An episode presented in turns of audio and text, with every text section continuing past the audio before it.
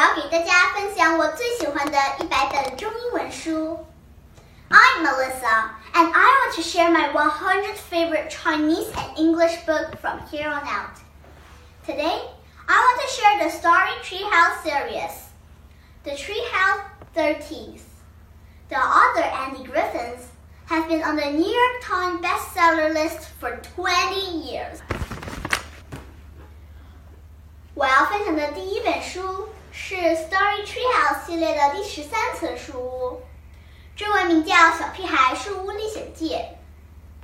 The thirteen-story tree house Andy and Terry live in the tree house, but it's not any old tree house. It's the most amazing tree house in the world. The tree house has 13 stories, a bowling alley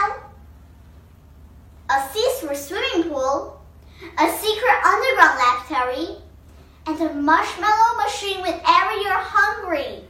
Life will be perfect for Andy and Terry if it wasn't the fact they have to write the next book, which is almost impossible.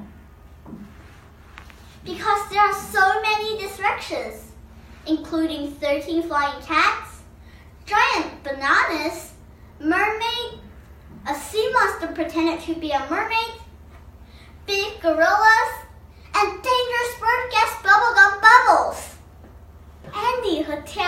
世上最疯狂的树屋，在树屋里，所有的想象都能成真。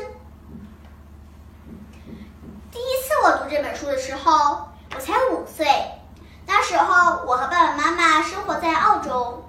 有一天，在书店里，我看了看这本书之后，我就停不下来了。这套让我脑洞，你们也能喜欢。美食、美景、美文、美啦啦，